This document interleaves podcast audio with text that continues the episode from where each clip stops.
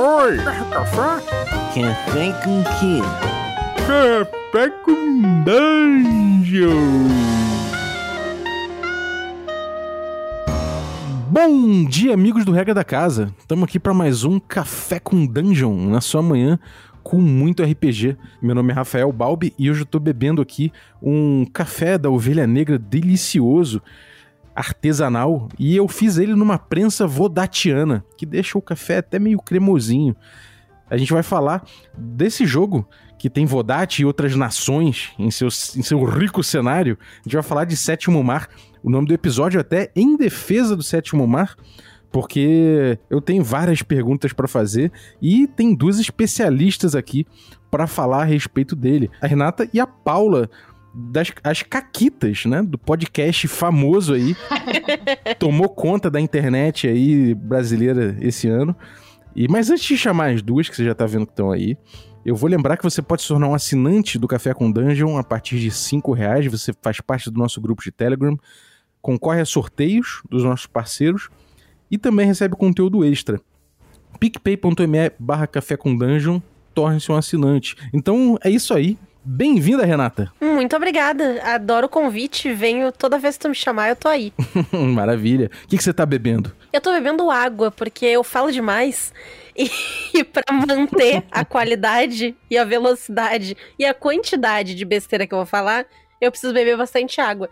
Mas é um copo muito bonito que eu ganhei do meu cunhado, da Ladybug. Olha. E você, Paula? Bem-vinda, bom dia. Eu tô invejando o teu café, uh, porque eu não posso mais tomar café tão tarde. Uh, a quarentena não me permite, eu não durmo se eu fizer isso.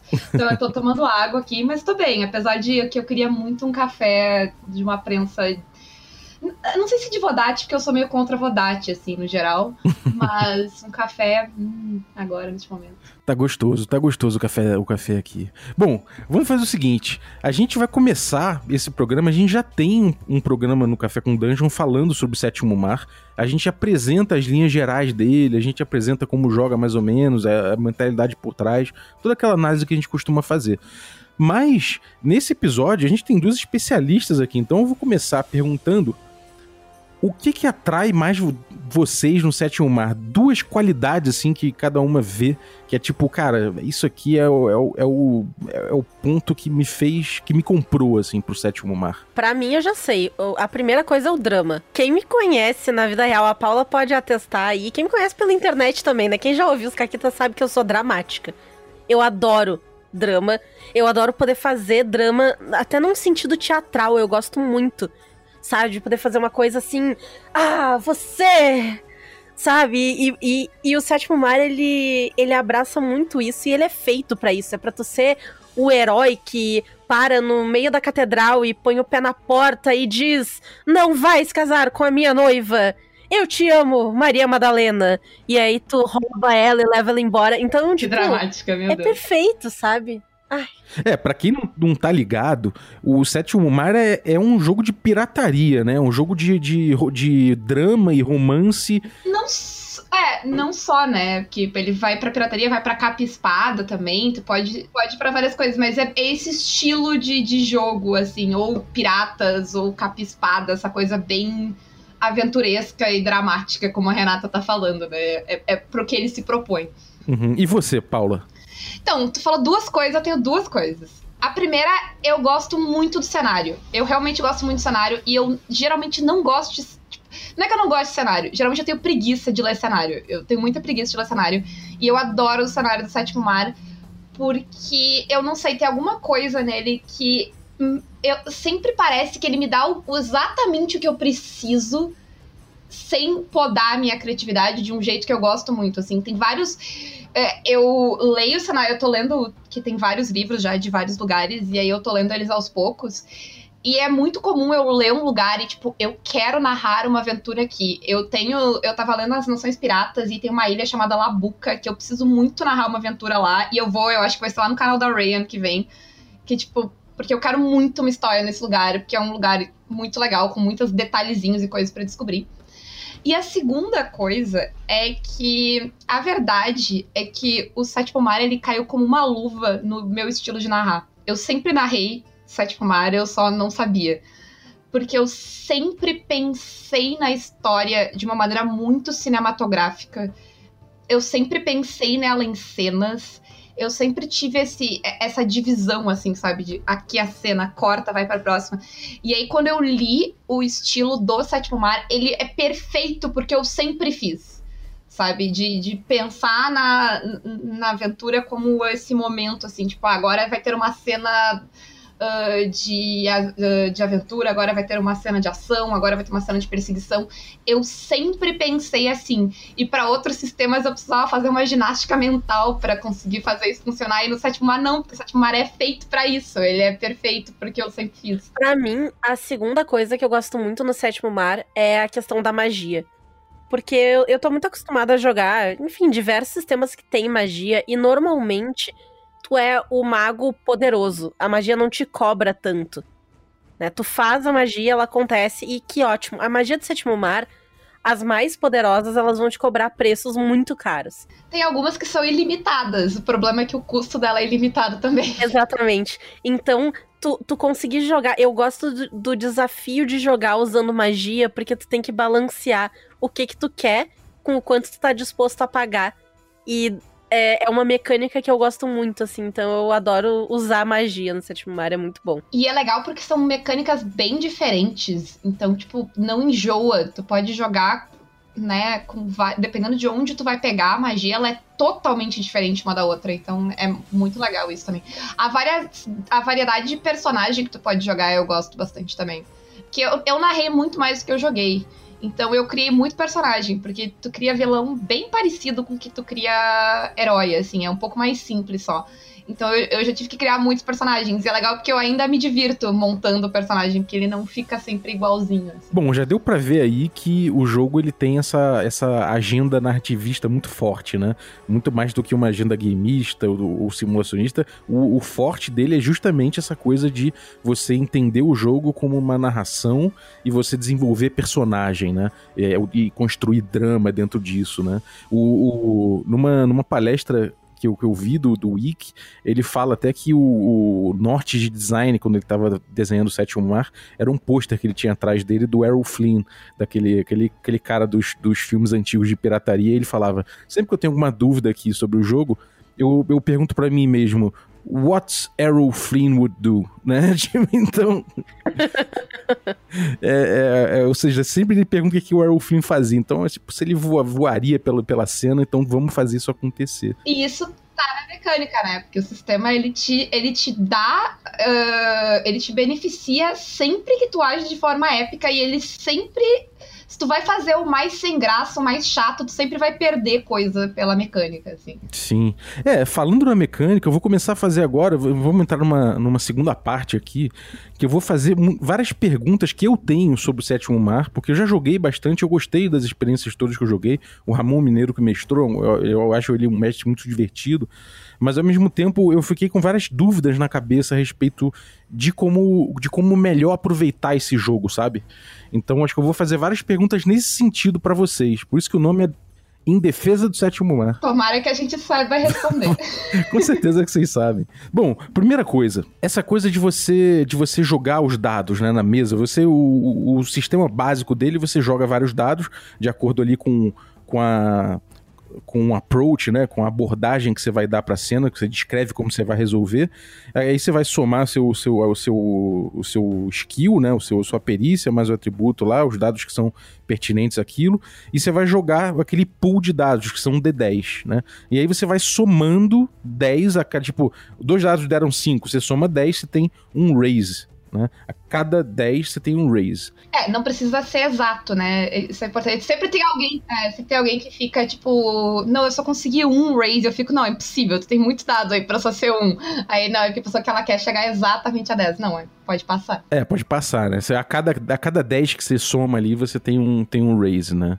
Agora, é dentro disso você você tem várias mecânicas específicas, além da, da, coisa de você jogar o dado e contar até 10 ali, ah, aqui tem um mais dois, você fica meio catando milho ali na coisa. É, eu, queria dizer uma coisa, que eu, eu, eu acabei com isso na minha vida. Uh, eu tenho um site que rola os dados e conta os raises pra ti, e eu nunca mais rolei dado na minha vida. Ele rola os dados, ele soma os raises, ele faz quase todas as mecânicas adicionais que vão te dar ponto, automático, tu só aperta um botão, ele te diz tu tem X raise e ele te mostra as somas que ele fez. Amém. Qual o site? Depois eu passo o link, porque eu não sei o, o nome dele, uh, é, sei lá, mas é um rolador de dados de, de Setmar, porque eu tô jogando Setmar todo sábado de manhã. A gente chegou num ponto de eu não aguento mais somar D10. Eu preciso. É, alguém tem que ter resolvido esse problema. E aí eu, eu fui pra internet e alguém realmente tinha. Nunca mais. Que maravilha. Nem no presencial eu rolo mais dados pro sétimo ano. É, porque tem essas coisas, né? Dependendo do, do, do quanto você tenha, de, de, de, como você montou o seu personagem, pode ser que uns, alguns dados é, explodam, né? Você tirou 10, então explode. Ou, ou você pega dois raises por 15, né? Tipo, tirou 15. Pegou... É, depende, depende da, da montagem do teu personagem, né? Se tu tem 4 pontos na, na habilidade, ele vai ele soma raise em 15, a cada 15 soma 2 se tu tá, dependendo da quantidade de ferimentos que tu tá, os teus dados explodem, tu pode ter a habilidade que vai somar mais um em cada, cada um desses dados, tu pode ter dado a mais, aí, tipo, tem uma gama de coisas que podem acontecer contigo. Mas, por exemplo, uh, explodir os dados, somar raising 15 e somar mais um em cada dado, o rolador faz automático. Que maravilha, que maravilha. O do, o do somar em 15, tu não precisa nem dizer para ele. Se tu botar quatro pontos de, de skill, ele faz automático. Ele já calcula, né? É, isso, isso é uma coisa que jogar pela internet já é uma mão na roda, né, cara? E aí, isso tem uma coisa, uma, uma coisa que eu queria tocar, eu acho que também em relação a, essa coisa de você produzir raises e gastar, né? Pra galera que não, não tá ligada muito bem, cada raise que você tem, quando se estabelece a cena, você vai dizer seu, sua abordagem, e aí você vai calcular ali os dados, você joga e você calcula os raises, né? Quando você vê que você tem cinco raises, são cinco coisas que você pode fazer naquela, naquela cena, né? Cinco, é, cinco coisas arriscadas, né? Coisas idiotas tu não precisa pagar para botar, mas eu, eu sempre gosto de pensar com cinco mudanças que tu vai fazer na narrativa, sabe? Tu vai inter... É, é, é, são cinco coisas que tu vai intervir na narrativa daquela história. Tu vai mudar o rumo do que tá acontecendo ali. Uh, que daí é, é, é, meio que me ajuda a pensar de que isso tem que ser grande, não é pequeno. Tu é, tu é um herói. Tu é um, um herói muito foda. Então, tu não precisa ir até um lugar, fazer coisas muito pequenas, sabe? Não custam apostas. O que custa apostas é coisas que vão mudar na narrativa, colocar elementos na narrativa, intervir com o vilão, uh, superar um obstáculo grande, coisas nesse, nesse sentido. Então eu sempre penso nesse sentido de, de, de tomar controle narrativo. Uhum. Era bem isso que eu ia perguntar era é, porque, porque tem essa coisa, né? Você é quando quando você pede, quando você fala, então, agora é o momento, vamos lá, vamos vamos jogar todo mundo os dados e vamos calcular os raises e tal. Esse momento então é quando tem algum quando quando o drama sobe demais, é isso? É, porque não existem nem assim, o sétimo mar, ele não tem muitas cenas de transição, digamos assim. Então tu não vai narrar uma cena onde não existe risco. Tu até pode narrar essa cena, mas ela não vai ter rolagem de dado. Ela vai ser. Se, lá, se os personagens querem interagir entre si, ok. Sim, exatamente. Mas uh, uma, uma cena em que realmente tu vai usar as habilidades e fazer pilha de dados e rolar e somar e tudo mais, só vai acontecer quando tiver risco de verdade. Se for assim, ah, tem uma ponte que tá levantada e eu quero passar, mas é só a ponte, então tu vai conseguir. Sabe? Tem que ser uma cena que te desafie. Se é uma ponte com um crocodilo, dois exércitos do outro lado, 30 pessoas atirando na tua direção e um monstro bizarro que vem correndo e mais três caras da Inquisição que estão ali do outro canto e um tesouro secreto que talvez tu veja cartas perdidas voando pelo ar, aí sim tu vai rolar. Para mim tem duas mentalidades que tu tem que mudar para te jogar de sétimo mar que para outros sistemas tu não uh, tu não tem. É uma que tu não pode jogar de forma reativa. Tu tem que jogar sempre ativamente. Tu nunca não não funciona no sétimo mar tu ficar esperando o que vai acontecer para agir. Tu tem que agir. Né? Tanto que ele fala, tipo, não tem uh, ação de defender, por exemplo, não tem, não tem dodge. Porque não é para te fazer dodge, sabe? É para te agir, é pra te fazer um negócio épico, não é para te uh, se acovardar e se defender. Tu, tem que, tu pode até se defender, mas tu vai ter que fazer isso de forma épica. Uh, e a outra coisa é que tu não é. Mesmo que tu esteja começando, é um personagem nível 1 ali, que tá, não é bem nível 1, né? Mas tu é um personagem inicial, tu é muito, muito, muito, muito mais foda do que a maioria dos personagens iniciais de outros sistemas. Tu já é uma lenda, tu já é alguém foda, alguém. Uh, então, poucas coisas representam perigos para ti. Inclusive, a única coisa que representa perigo para os heróis do sétimo mar são os vilões do sétimo mar. Qualquer outra coisa, tu vai superar. É uma questão de como tu vai superar e talvez o que o que, que tu vai sacrificar para superar. Mas assim, tudo tu pode superar. E mecanicamente tu consegue superar tudo. Recentemente eu botei tipo um cutulo gigante saindo da água para dois personagens e eles deram conta, sabe? Porque usando estrategicamente as coisas, tu dá conta. É, o sistema é feito para isso, ele é muito pouco mortal. Ao contrário de outros sistemas, ele não é feito para ser mortal. Ele tem consequências, é legal, e, e, demo, e demora um pouco para mim, como narradora, pegar o jeito de pesar a mão nessas consequências também porque os jogadores são muito fortes. Tu tem que. Tu, tu pode ir sem dó, assim, sabe? Na, na, no que tu vai botar de desafio para eles, porque eles conseguem superar muita coisa. Uh, mas eu acho que a gente tem muito isso. Eu noto que eu, eu, gosto muito de narrar Sétimo Mar pra quem nunca jogou. E é muito comum as pessoas terem medo de fazer as coisas. Tipo, ah, uh, tem um negócio acontecendo, as pessoas não ficam, será que eu devo intervir? Será que eu não devo intervir? E aí elas ficam, tipo, tá, mas quantos caras são? Mas ficam, e é tipo, gente, vocês são foda. Não importa quantos não caras são. Não importa quem é que tá do outro lado, vocês são foda. É, é, tipo, é quase motivacional, assim, sabe? Outra coisa que, que as pessoas têm vício, às vezes, que com o sétimo mar tu tem que perder, é o tem tal coisa na cena? Tu gastou uma aposta, tem o que tu quiser na cena dentro, dentro do razoável, né? Não vou botar um elefante, de repente, dentro de um salão de baile onde antes não tinha um elefante. Mas dentro do que faça sentido narrativamente, tu insere o que tu quiser. Toda vez que a Renata dá esse exemplo, ela cita um animal diferente. no, li no, livro eu acho que é um Velociraptor, no Caquitas foi um rinoceronte. É, Cada eu... vez é uma coisa. Isso aí. É, e sobre si, essa coisa do até onde vai o Raze, né? O poder que você tem com o Raze, que vocês citaram aí. É, vou dar um exemplo aqui. Você tem, eu acho que até o exemplo do, do livro, ou pelo menos um exemplo famoso do sétimo mar que eu, que eu vivo, vivendo as pessoas dar esse exemplo exatamente. Né? Você pega, finca a ponta da espada numa carta em chamas, que é importante, e você guarda ela no envelope, coloca dentro da tua camisa, isso é um raise, porque você resgatou uma oportunidade que era essa carta valiosa. Aí você gastou um raise para isso. Aí você se balança na corda e segura o, é, que segura o lustre. É, eu do e livro.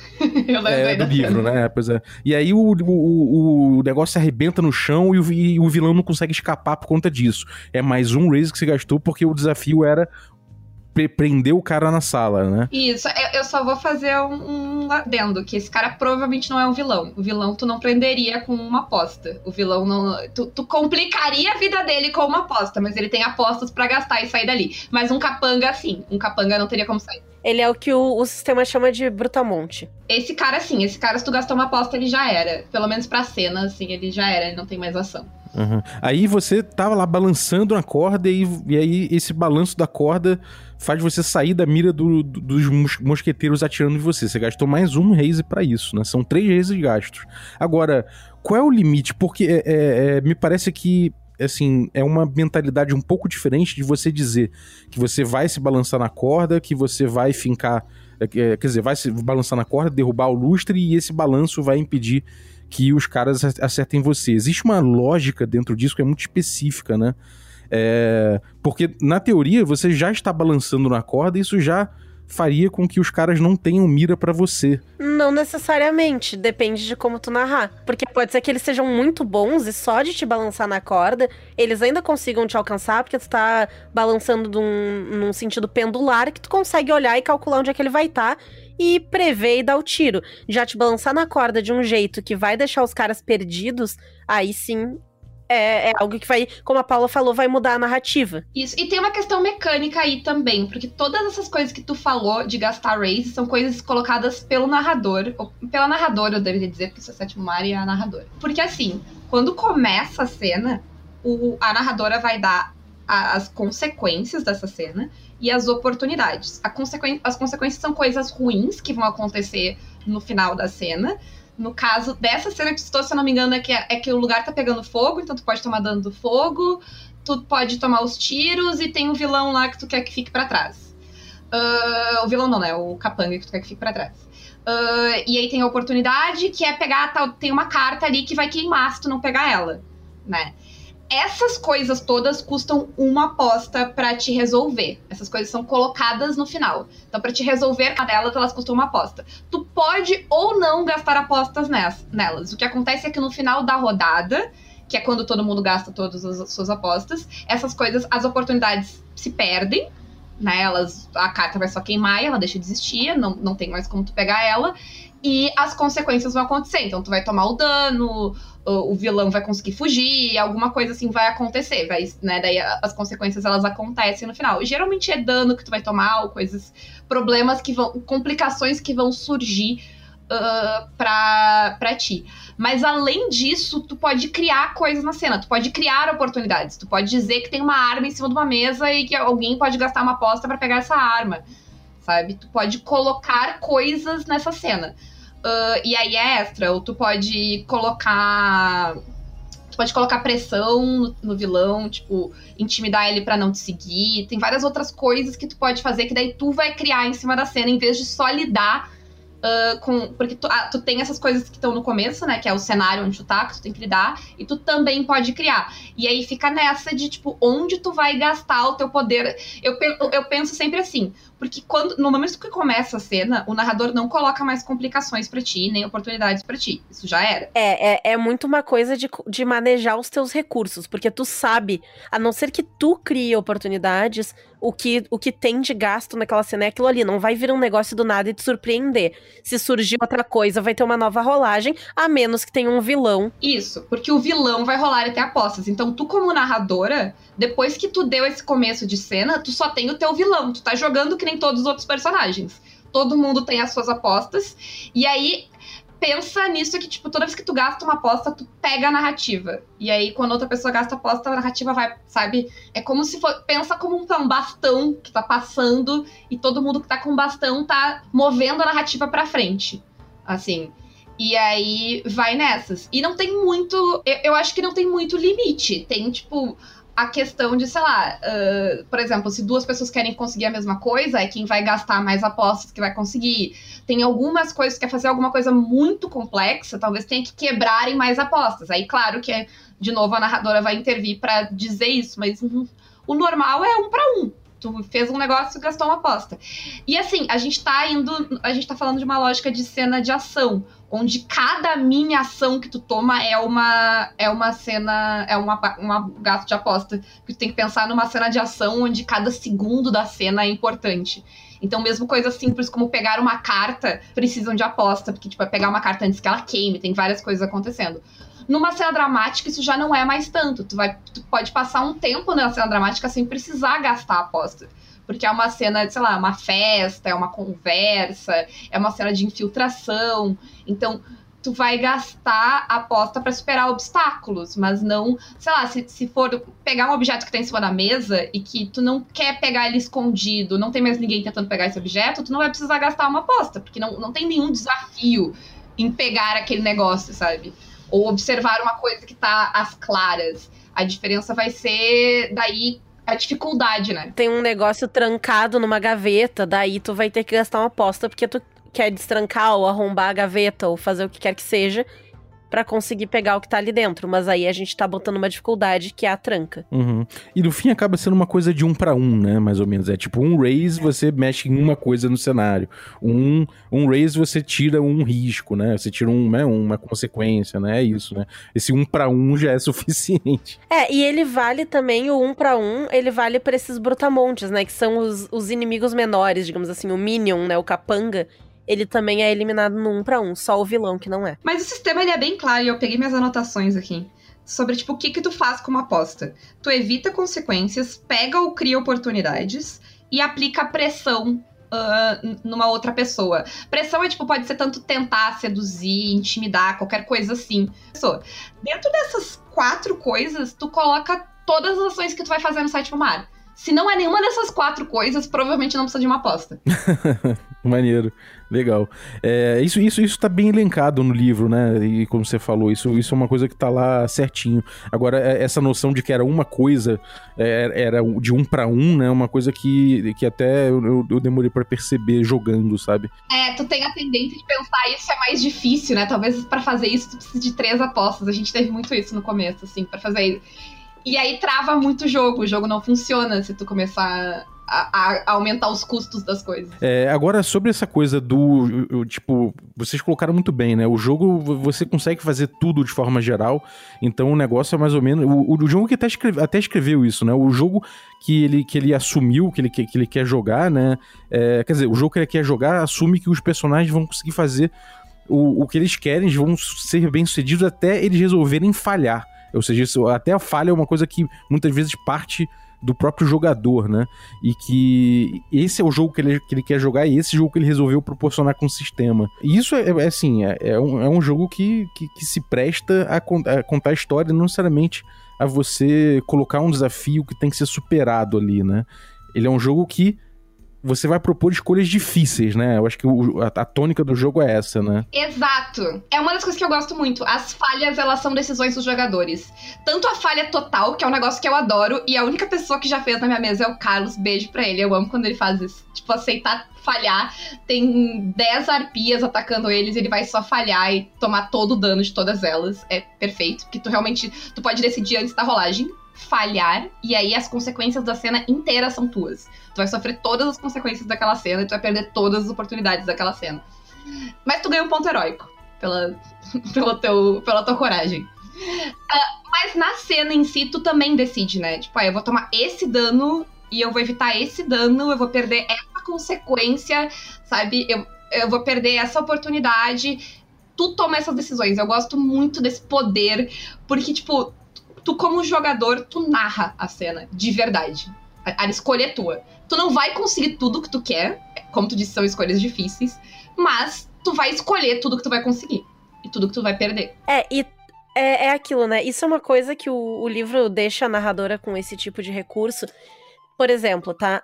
Se a narradora quiser, ela pode fazer um esquema de dizer, ah, quando todo mundo tiver gasto três apostas, ou quando todo mundo tiver, no mínimo, duas apostas, ou sei lá, o quanto, vai acontecer alguma coisa.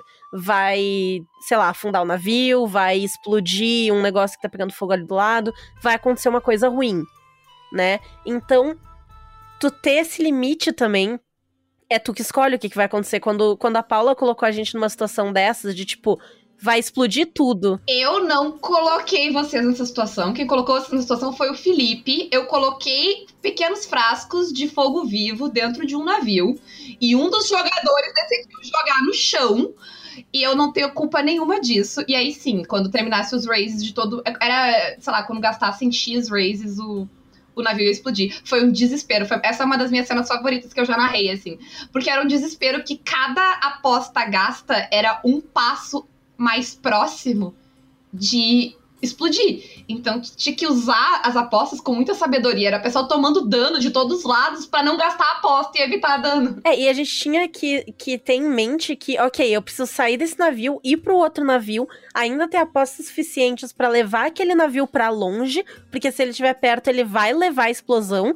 E ele vai pegar fogo também, e ele eventualmente vai afundar sabe? Então era um, um manejo de, de recursos muito grandes e, ok, então eu vou tomar esses cinco dano de fogo aqui no canto, porque é melhor eu me queimar aqui agora do que eu explodir inteira, que eu não vou sobreviver. É, e a lição é não não joguem com sétimo, não joguem sétimo mar com a narradora que acabou de ler o segundo livro de Game of Thrones, assim, não é uma boa ideia. E depois diz que não foi ela, viu? Depois diz, ai, não foi ela, não foi ela, é Felipe. Eu botei, eu, eu botei o problema. Eu botei o problema.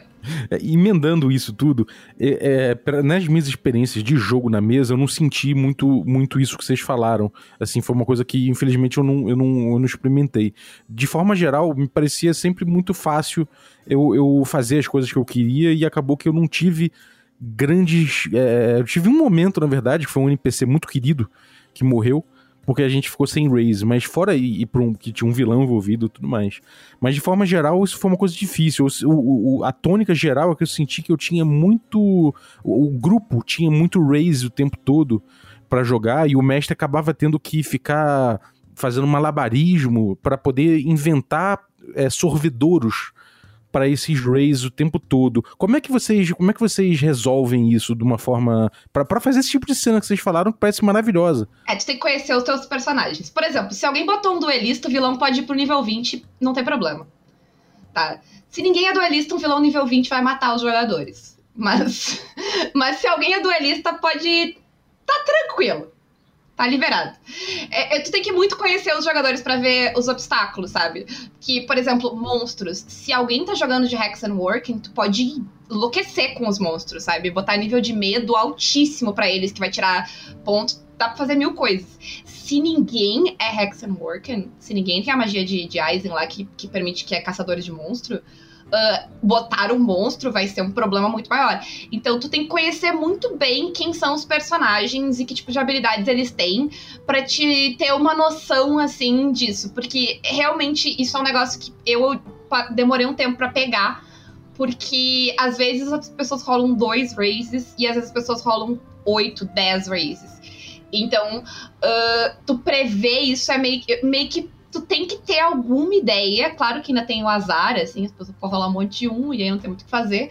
Uh, mas tu ter um pouco da ideia do que, que os teus jogadores são bons te ajuda muito a prever que, tipo, não, isso aqui eles vão. Vai ser fácil. Eu posso, tipo. Posso botar 20 guardas, sabe? E aí tu vai aprendendo a pegar a mão das consequências, de, colo de colocar. Porque o legal, pelo menos na minha experiência, o legal de jogar Sétimo Mar é jogar com as consequências no limite de que, tipo, tu não vai ter raise para lidar com todas, ou tu vai ter raises para lidar exatamente com todas. Se tem muito menos que isso, ou muito mais que isso, eu acho que fica. Uh, perde o, o balanço assim do jogo sabe? O tempo todo, sabe? Então, se. Ah, e tem algumas coisas que tu pode fazer para balancear isso aí e tentar pensar em como fazer, né? Então, a Paula comentou dos monstros, que os monstros eles têm uma mecânica que eles tiram dados da tua pilha. Né? Então, tu, tu vai rolar menos dados naturalmente, já diminui a quantidade de apostas que a pessoa tem. Tu pode usar o botar pressão, que é quando tu vai gastar como narradora uma aposta para pressionar a pessoa a fazer uma coisa que tu quer. E para ela não fazer, ela tem que gastar o dobro de apostas naquela ação. E se tu gastar um ponto de perigo, tu põe a pressão em todo mundo, tá na cena. Então, também tem, né, tem esse, esse recurso. Tem o próprio recurso do vilão, porque uma coisa é tu colocar um esquadrão de brutamontes que vai ser derrubado ali relativamente fácil, né? O vilão não é derrubado tão facilmente, então ter vilões na cena, tu não precisa ter um vilão enorme, mas se tiver um vilão menor, ele já consome uma quantidade boa de apostas. Ou mesmo esquadrão de brutos, sei lá, um esquadrão de brutos de assassinos pode agir no início da cena. E aí é 10 de dano no começo da cena que tu tem que lidar. Sabe? Então, eles têm, têm esquadrões que têm habilidades especiais. Eu acho que a chave para narrar Sétimo Mar e ser difícil é conhecer os teus, os teus personagens que vão jogar na tua mesa e conhecer os sistemas. É, tu tem que usar. Ele, o sistema funciona quando tu usa todos os recursos dele. Ele, ele é não, ele não é simples de narrar. Demo, eu demorei um bom tempo para pegar. Agora eu me sinto que eu consigo usar e eu fico muito feliz quando eu consigo usar todos os recursos, assim, porque, é, porque as cenas saem muito legais quando tu consegue dar uso de todos esses recursos. Mas tu tem que estar tá ciente de todos os recursos. Tu tem que ter o teu vilão, ele tem que ter a virtude dele, ele tem que ter a ubris dele, ele tem que ter as, as vantagens. E tu tem que botar tudo isso em colocando tudo isso em prática, o jogo fica legal, sabe? Se todo mundo consegue usar todos os recursos, o jogo fica legal. É, pô, é muito bom, cara. Eu, isso, isso era talvez a maior dúvida que eu tinha a respeito de Sétimo Mar, né? É, como, como fazer, como você, como mestre, como fazer essa coisa rolar para você dar o cara. Porque, tipo, se eu tenho muito raise né? E tem pouco e tem poucas, é, poucos elementos de desafio que o mestre colocou, eu supero tudo e eu não tenho escolha difícil a fazer, né? Então você tem que forçar é, que isso, que isso aconteça. Tem algum outro recurso que o mestre tem? O mestre também gasta pontos, ele pode gastar. Quais são os, os recursos que o mestre tem? E qual é o papel, assim, porque. Sétimo mar, o papel do mestre não é liberado, que nem num D&D clássico. Não, é bem limitado. Qual é o papel? Como é que é a atuação, assim? Como é, o que, quais são as amarras que você tem e quais são os recursos que você tem pra poder. Você falava, já falando do vilão e tudo mais, mas quais são os recursos, além desses, que vocês têm pra pra mexer e gerir essa economia aí de raises? Quando tu tá criando uma história. Porque o, o- a narradora do Sétimo Mar, ela vai ter muita história acontecendo por trás. Porque tu cria o vilão, tu cria os planos desse vilão, tu cria todos os tipos de. Porque esse vilão, ele vai ter. Quando tu cria ele. Ele vai ter certos pontos que são né, de força física dele e certos pontos de influência.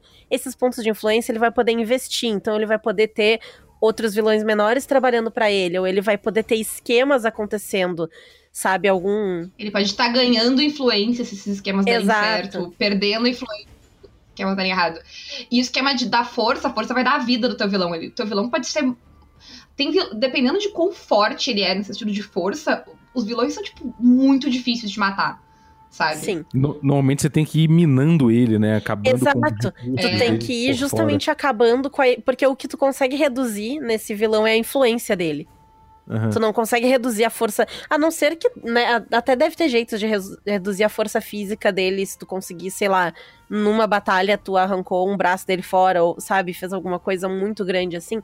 Mas é bem mais complicado do que reduzir a influência dele. Tem alguns recursos também, sei lá, magia de Avalon te permite tirar a força do vilão. Tem alguns recursos que o jogador tem que permitem, mas é, é bem mais difícil. E é temporário também, né? A questão da É magia. temporário. É temporário. Quanto a recursos que tu tem pra administrar fora disso, da mesma forma que as jogadoras vão ter o ponto de herói, tu vai ter o ponto o ponto de perigo. O ponto de perigo ele ativa habilidades que tanto os teus vilões quanto os teus monstros têm, que podem ser atividade, tipo, podem ser habilidades bem ruins pros teus jogadores, até a habilidade do do Esquadrão de Brutos, por exemplo, o Esquadrão de Brutos de Monstro, de Morto-Vivo, tu pode levantar todos eles. Os caras gastaram 20 raises É, pra matar os regeneram. bichos no negócio. E se tiver um deles de pé no final da, da cena, eu levanto todos eles com um ponto de perigo. É, é um desespero. Eu já, eu já fiz, é muito bom o desespero na cara dos jogadores, assim, depois de eles gastarem tudo.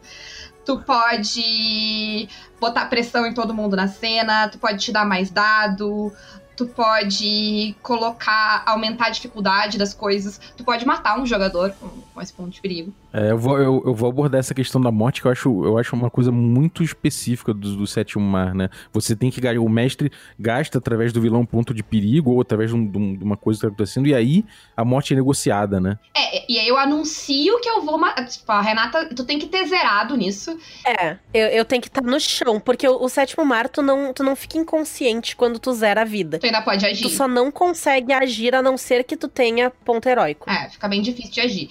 Mas, então, e, e sei lá, ela, a não ser que ela vai tomar tiro de arma de fogo, é 20 de dano pra, pra chegar ali, sabe? É, é difícil. Eu tenho, tenho que tomar bastante. Mas se eu tô zerada e a Paula tiver ponto de perigo, ela pode anunciar, ó, vou matar.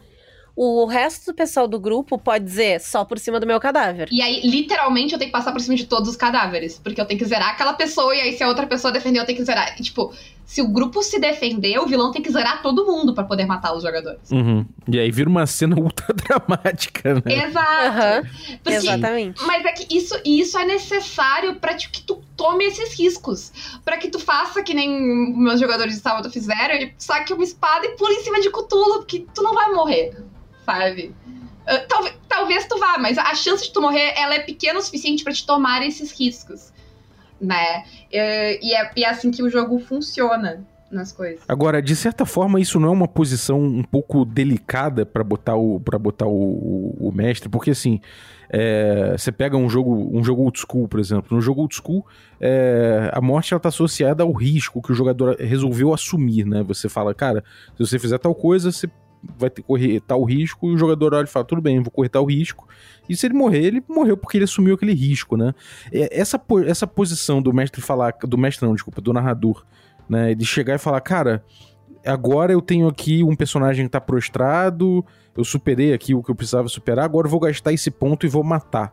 Isso é uma coisa, como é que acontece? É uma coisa negociada com jogadores? É, é uma coisa que, você, na experiência de vocês, não sei se vocês chegaram a ter muito disso, mas é uma coisa que dá margem ao, a alguém ficar chateado, ou é uma coisa que, assim, é tranquilo? Como é que é isso? Tem duas coisas aí. Um é bem difícil. Eu, eu uma vez eu zerei um jogador. E é o Carlos porque ele é maluco. E ele, ele faz coisas malucas. Eu, como jogadora, fui zerada uma vez só, porque eu fui fazer coisa maluca também. Eu fui peitar um vilão sozinha. É, tu tem que fazer. Ah, eu zerei. Tu, tu claramente. Tu tem que assumir o risco. Se tu não assumir o risco, o jogador, o jogo, tu sabe como jogador quando tu tá te colocando numa situação tão arriscada. Não é. n- não tem como tu, tu zerar por acaso, assim, sabe? Tu, tu claramente tomou uma decisão bastante arriscada, porque é bem difícil disso acontecer. E a segunda coisa, que é o, que eu tenho zero problema de declarar que eu vou matar um jogador no sétimo mar, é que não sou eu. É o vilão. É o vilão. Porque, eu- porque quando a cena começou, eu estou jogando como aquele personagem. E o meu vilão, ele tem vantagens, ele tem rubris, ele tem virtude. Então ele tem uma mini história ali. Eu sei quem é aquele vilão e eu sei como ele agiria. E se tu te arriscou o suficiente pra te ficar. ah, eu esqueci a palavra, a palavra agora da tradução em português pra helpless, mas se tu tá ali vulnerável na frente deste vilão, tu assumiu o risco. Esse Então, cara não sim, perdoa, né? Esse cara não, esse não tem, esse não faz sentido esse cara te perdoar. E é o vilão, entendeu? Não é uma decisão do, do da narradora. Pra mim não é. É um caso muito específico, É uma né, cara? decisão do vilão. Ah, porque se não tem um vilão na cena, não tem nem como isso acontecer, não tem como tu morrer. É, tu não vai morrer pra Minion. Tu não morre pra. Tu não morre pra Brutamonte. Então tu não morre por acaso, sabe? Tu morre por escolha. Tu, tu morre porque, tipo, tu te colocou na posição. Uhum. Não é uma coisa que. Não é nem questão de. Nem precisa negociar, né? É uma coisa que tá claro quando acontece, né? Aí o jogador tá vendo, tu tá vendo ali o o teu, a tua vida, tu pode ir embora, tu pode fazer, tu tem, sabe? Tu não vai tomar, tu não vai tomar essa, porque pensa que, em geral, exceção dos duelistas e, e algumas questões de magia, é uma aposta, um de dano. Então, pra chegar no, no Helpless, são 20 de dano. É bastante coisa. São quatro danos dramáticos. Claro que pode ser quatro tiros de arma de fogo. Mas tu tomou dois tiros de arma de fogo e tu tá indo pra cima ainda, tu tá te arriscando. Sim. E tem outra coisa, pelo jeito que a iniciativa funciona no sétimo mar, nas cenas de ação, tu nunca vai tomar esses 20 de dano numa tacada. Porque o, o vilão não vai ter 20 apostas a mais do que tu. Um, um duelista talvez consiga, eu consigo ver um duelista conseguindo dar 20 de dano, mas uma situação muito específica, ele tem que ter muita sorte, rolar muito bem, combar muito bem a ficha, deve dar pra fazer, mas é bem difícil. É muito legal. É, é- dá pra ver que, que essa coisa de, dessa economia de, de Razer é uma coisa que é muito importante dominar, né? Você ter essas noções que vocês têm aí é uma coisa de quem já percebeu como funciona esse fluxo de Razer e tal, que eu acho que, que, eu acho que é, é- é, de fato, é, é é a mecânica central do jogo, né? Então é importante de fato que isso aconteça. É, e aí tem as coisas dos recursos que vão mudando, que nem eu falei, tipo, tu tem a virtude do, do teu vilão. A virtude do meu vilão, eu posso simplesmente, sei lá, a Renata ia fazer um negócio que ia destruir a cena, tá? Ela ia, tipo, fazer, resolver todos os problemas, ela ga- gasta lá quatro raises das apostas dela pra resolver a cena, e eu olho pra ela e viro e ativo a virtude do meu vilão e digo pra ela que ela só falhou. Porque a virtude do meu do vilão é que depois que o jogador jogue todas as suas apostas, eu ativo a minha virtude e ela só falha e perde todas as apostas dela. Esse tipo de coisa o narrador tem que saber é, usar pra poder botar o balanço. Tem vários recursos assim. Tu tem muito recurso, tipo, muito desgraçado pra usar como vilão. Os monstros têm, os, os monstros recuperam vida, o monstro pode só sumir de onde ele tá, ou pode, tipo, te causar, ah, te envenenar e te tirar a aposta tem muito desses recursos de habilidades e virtudes e upres que tu pode colocar em prática que mudam muito. Tem um negócio que dá pra fazer com item mágico, de um item mágico tem efeito. Eu tenho meu item mágico clássico, que eu já coloquei quase todas as mesas que eu narrei Sétimo Mario, que é a maçã da discórdia, o pomo da discórdia, eu sempre esqueço que em português é o pomo da discórdia. Que ela coloca pressão, ah, então se tu tá na presença dela pra te agir de forma não agressiva, tu precisa gastar o dobro de apostas. E é muito bom as pessoas resolvendo todas as coisas de forma agressiva pra não gastar o dobro de aposta. Então, sabe, a pessoa tá abrindo, ela não abre a porta, ela destrói a porta, porque ela não quer gastar aposta extra. As pessoas não conversam, no- é- é, tipo, a conversa vira uma, uma briga, uma gritaria, porque ninguém pode conversar normal. É, é muito legal, assim, esses recursos. Cara, sobre essa coisa do da abordagem, você falou da massa que leva você a resolver as coisas, por exemplo, na violência, pra não ter que, enfim, pra você não, não perder dado, né? Agora, quando você escolhe um approach, você fala, então, no início da cena, você fala, o problema é o é o mastro pegando fogo, não sei o que, sei, são, são algumas situações que tem ali, né? E você escolhe ali o seu o seu o seu approach. É, como é que é essa coisa de vo você mudar o approach no meio, você tem uma penalidade também, né? Você falar, agora eu vou mudar minhas habilidades. É. Tem, mas aí depende, porque o sétimo Mario é um jogo de recursos, então tem uma vantagem que tu pode ter, que tu gasta um ponto herói que tu pode mudar o teu approach da cena. E aí tu mudou e acabou e não tem que gastar aposta extra. Mas, mas o método é um jeito de controlar gasto de aposta dos jogadores, porque eles têm que agir dentro do método ou cada ação que sair do método vai custar o dobro de apostas. É. E aí tu pode optar, se tu quiser, ok, tá, eu tenho aposta suficiente, eu realmente quero fazer esse negócio aqui que sai desse do jeito. meu método. É, desse jeito específico. Porque o Sétimo Mar, ele é extremamente narrativo. Se tu te desdobrar, tem poucas coisas que tu não consegue fazer descrevendo, sabe? Tipo, tu não precisa. Uh, sei lá, tu não precisa roubar uma carta de modo discreto se a tua abordagem é uma coisa mais chamativa. Tu pode usar. Eu tô usando performance. Sabe? Como é que eu vou pegar um negócio discreto se eu estou usando performance? Ah, eu posso fingir que eu tô desmaiando perto do negócio e aí quando ninguém tá vendo eu pego e boto na minha manga, sabe? Então eu tô. Tu, tu tem como narrar ao redor da tua abordagem para usar ela para fazer as coisas.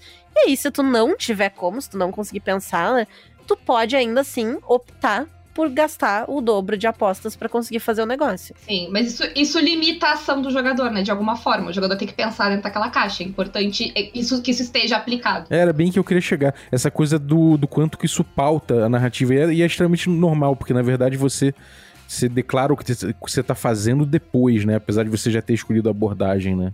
Então você pode falar que, tipo, ah, então, eu, eu escolhi uma abordagem X, que baseada em violência, sei lá, em, em força, em Brown, sei lá como é que é o nome, não lembro agora.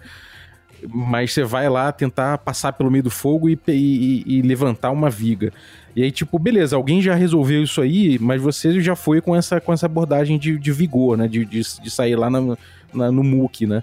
E aí, beleza, você tem uma, uma sei lá, uma, uma pessoa desmaiada e tal, e você que, queria levantar ela, em vez de você fazer isso, você fala, cara, eu vou botar nas costas e vou levar, porque esse é o melhor que eu, é o melhor que eu posso fazer com, com a minha abordagem, né? E agora tem uma coisa que é o seguinte: o jogo ele tem muito min-maxing, né? Tipo assim, você.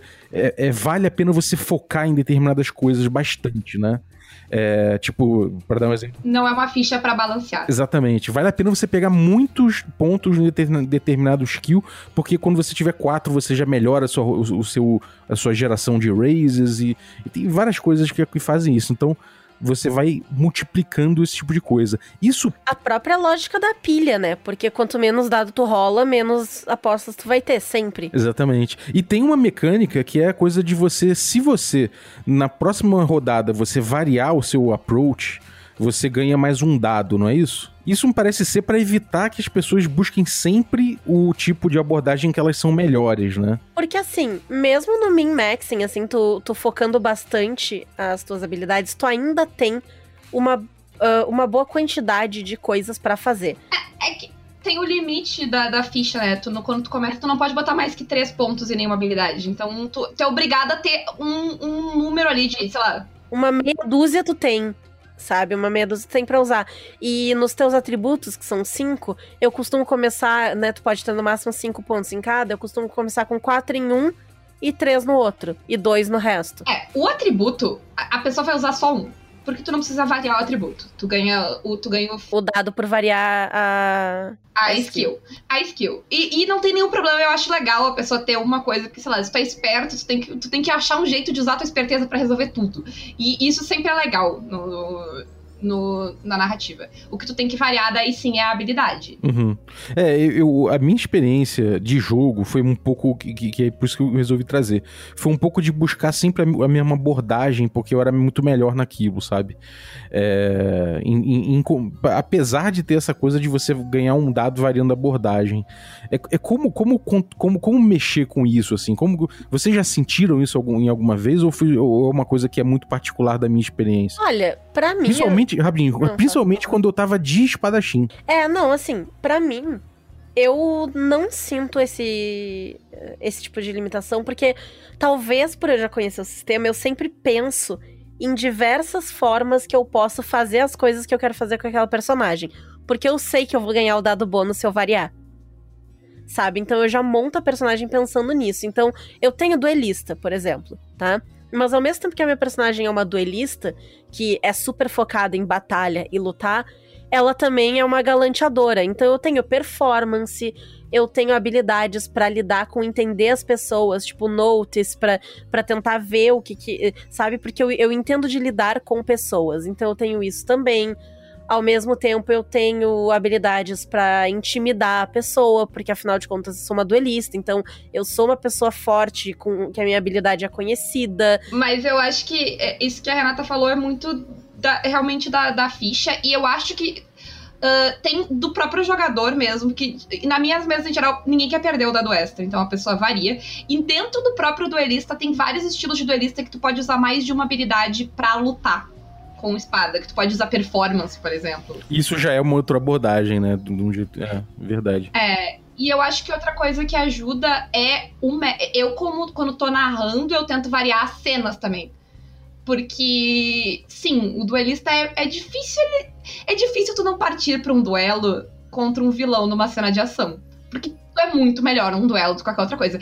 E isso eu acho que também é uma particularidade da ficha do duelista, que é a ficha mais especialista que tem no sétimo mago. Todo mundo é muito versátil, mas o duelista não. O duelista ele é, ele é melhor que todo mundo no combate um para um. Assim, é, é totalmente desbalanceado o quão melhor um duelista é para enfrentar um vilão um para um do que todas as outras possibilidades que tu pode montar do sétimo mar. Mas, tirando essa única circunstância, o duelista não é mais muito bom em nada. Ele é, ele é muito bom pra enfiar a porrada em vilão. No resto, ele é ok, sabe? No resto, ele vai ter que ser mais criativo. Uh, porque ele é muito específico, ele é muito focado numa coisa. É, e é daí que vem o balanceamento da ficha, né? Porque, tipo, dá, dá pra ele ser tão bom assim, porque ele é bom nisso só. Uh, mas se a narradora tá trocando os tipos de cena, tipo, a Renata tem a duelista dela. E ela vai para um duelo para cima. Mas se a próxima cena é uma cena, é uma cena dramática, é uma cena de social, a espada dela não resolve tanto. Ela vai ter que usar outras habilidades, entendeu? Tipo, tem como, a narradora empurrar as pessoas também para serem criativos. E, e, e, se tu cria o hábito, o jogador entra nisso. A gente narrou recentemente no Caquitas e a gente montou. A primeira cena era uma cena de ação que era, sabe aquela cena que tu põe prim... no começo para mostrar como o sistema funciona, que o pessoal nem todo mundo jogou? Que é tipo, vai, vai fechar uma porradaria simples aqui, é uma porradaria de boa que todo mundo vai conseguir vencer, mas vamos ver como é que uh, todo mundo usar essa habilidade pela primeira vez. E era uma briga de bar, e o pessoal resolveu que não ia brigar. Eles sentaram e beberam com o vilão. Cantaram um sertanejo universitário com ele e foi isso. O vilão chorou no ombro de um deles e... E, e, tipo, a cena foi pra um jeito totalmente diferente, mas porque os jogadores já estavam com a mentalidade do Sete Mario, sabe? De que eles não precisavam resolver a coisa do jeito mais óbvio possível.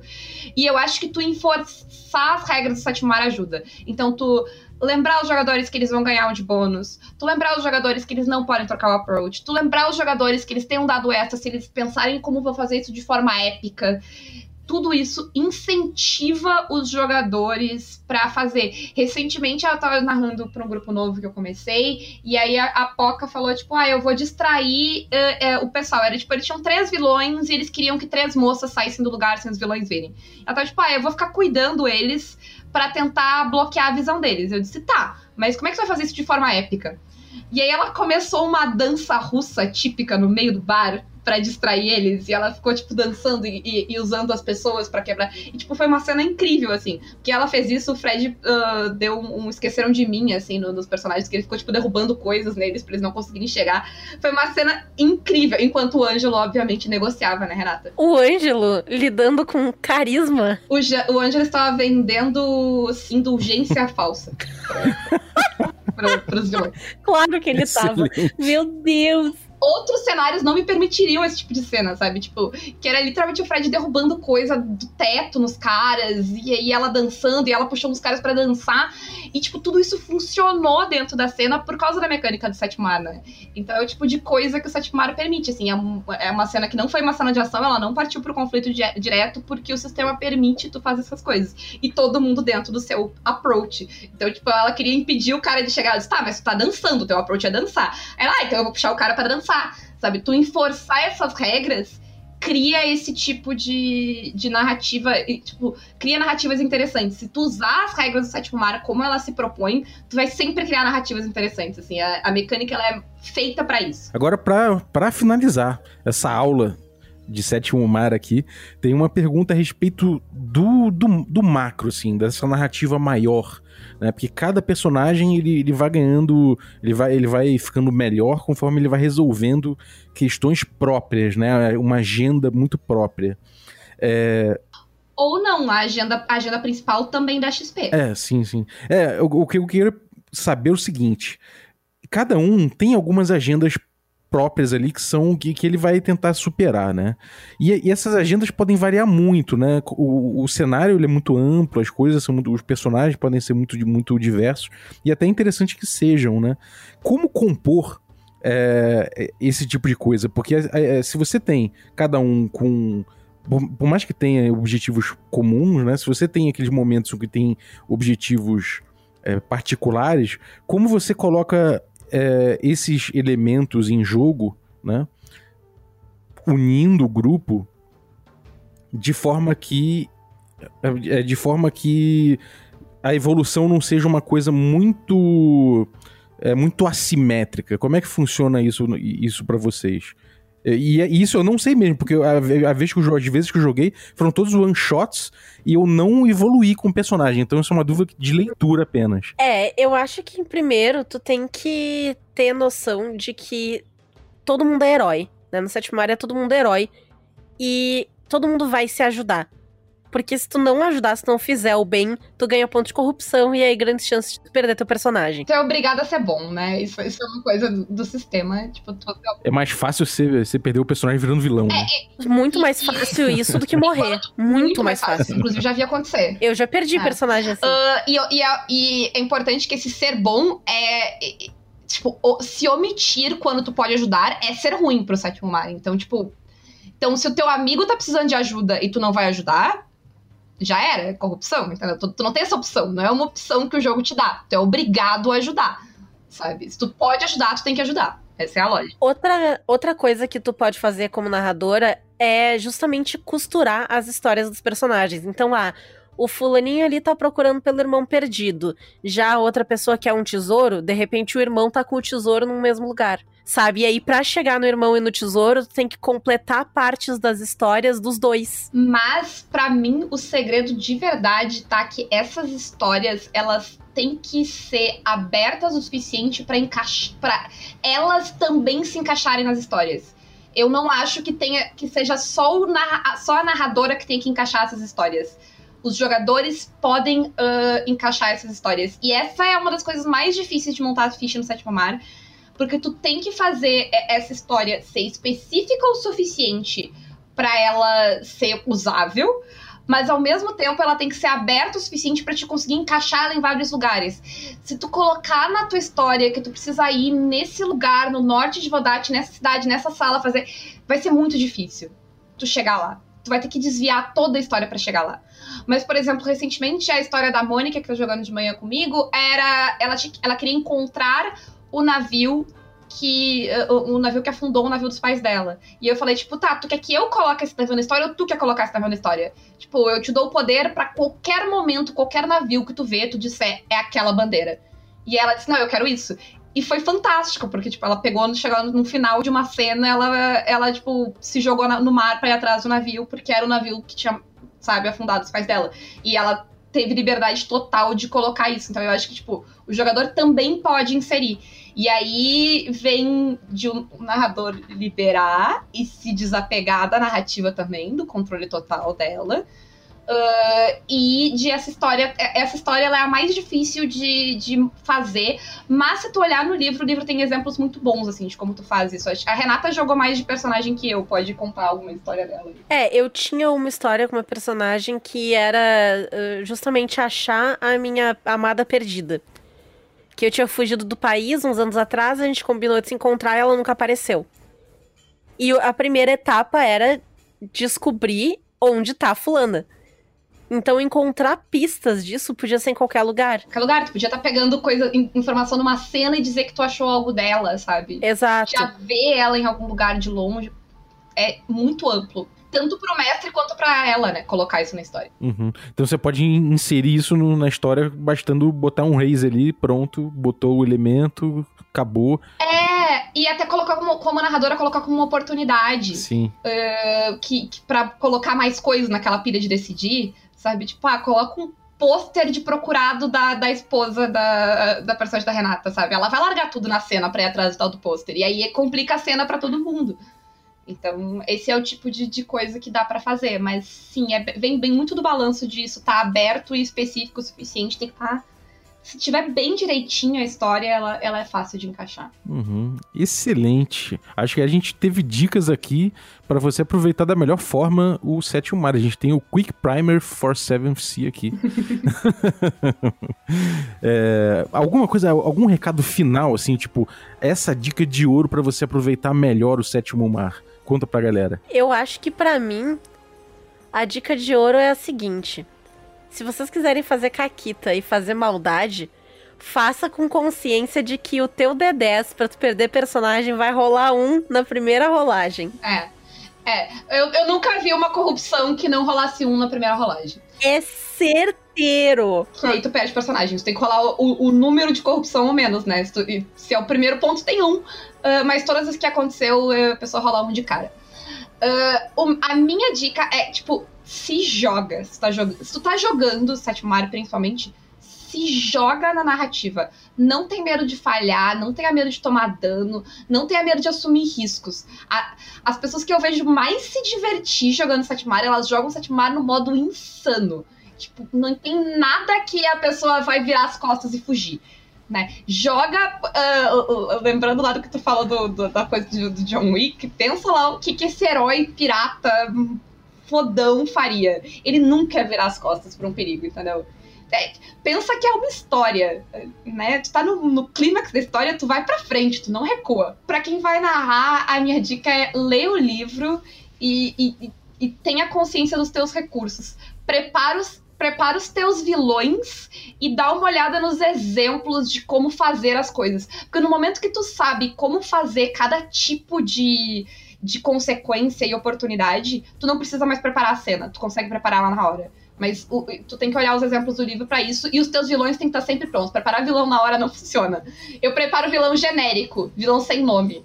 Eu tenho, tipo, uma lista de, sei lá, quatro, cinco vilão para se precisar encaixar numa cena. Porque é bem ruim, assim, arrumar vilão na hora. Mas de resto. Porque tem que ver, é, tem que ver as vantagens, a arcana dele e tal, o Rubris, nanã, então é é, demoradinho, assim. É, mas se tu olhar os exemplos, ele vai te ensinar a fazer todo tipo de cena que tu consiga imaginar, assim. E aí tu consegue adaptar e fazer outras. É, é bem rápido, assim, que tu pega. No momento que tu pega a lógica de como faz as coisas, é bem fácil. Assim. Excelente. É, bom, eu, eu para mim ficou bem claro que esse, o dia que eu for mestrar o sétimo mar, eu vou dar uma estudada braba na economia, tentar entender bastante essa economia de raises, eu acho que é uma coisa importante.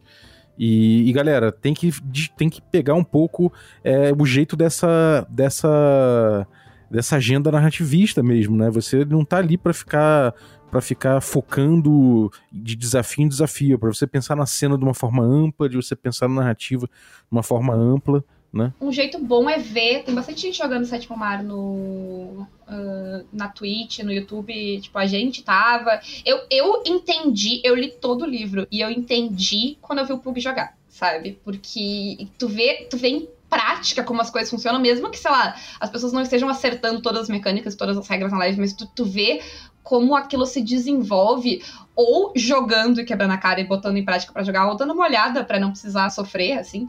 uh, ajuda muito, porque realmente tu, tu muda algumas lógicas da coisa. Alguns pensamentos tem que mudar. É isso aí. Bom, muito obrigado então, valeuzaço pela aula. Temos aqui já o Quick Primer for 7FC e tá cumprida a minha missão. É, eu queria agradecer você que ficou ouvindo a gente aí até agora, muito obrigado. Queria agradecer também os nossos assinantes que tornam essa aventura possível. É, nosso assinante Café Expresso, Café com Creme e os Café Gourmet. Mas é isso aí, muito obrigado, gente. Um abraço e até a próxima.